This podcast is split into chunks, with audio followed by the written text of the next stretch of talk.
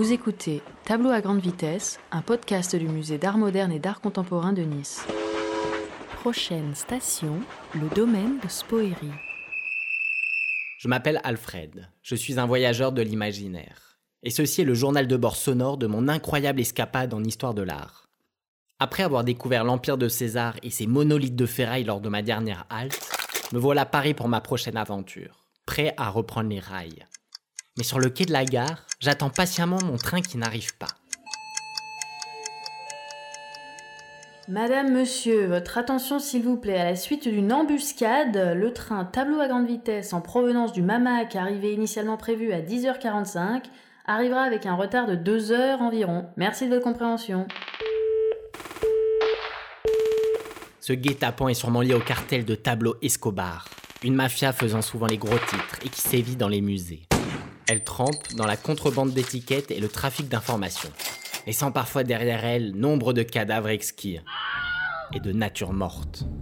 Épaulé par un commissaire-priseur, l'équipage du train a heureusement pu mettre en déroute ces truands de l'art. Le tableau à grande vitesse est enfin là, et nous rattrapons rapidement notre retard. Des effluves de nourriture provenant de l'extérieur commencent à embaumer mon wagon. Je me penche alors à la vitre, et j'aperçois défiler sous mes yeux une forêt de fourchettes dont le feuillage est composé de divers reliquats de festin. Nous venons de pénétrer dans le domaine de Spoéry, une région qui appartient au continent du nouveau réalisme, toutes deux apparues au début des années 60. La forêt laisse ensuite place à une plaine d'assiettes maculées de bolognaise, qui elle-même se transforme en colline de nappes froissées. Ces paysages, qui ont l'air d'être façonnés par d'anciens restes de repas, s'appellent dans cette contrée des tableaux pièges. Une fois rassasiés, les habitants de ce pays ont migré vers d'autres horizons.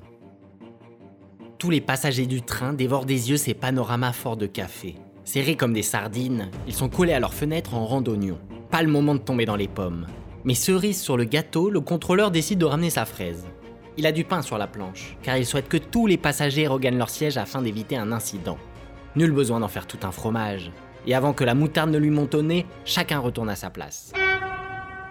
Je profite du calme retrouvé pour sortir un carnet de dessin et croquer ces paysages. Ils sont les souvenirs de célébrations passées. Et bien que les habitants ne soient plus là, la convivialité de cette contrée est toujours palpable. J'entends encore résonner dans tout le pays des éclats de rire qui fusent, des tintements de verre qui trinquent, ou encore des cliquetis de couverts qui s'entrechoquent. Le temps semble ici s'être arrêté, figeant à jamais ces festifs banquets d'autrefois. Je vois d'ailleurs un groupe d'archéologues de l'art en train de déterrer un vestige de déjeuner enfoui profondément dans une tranchée.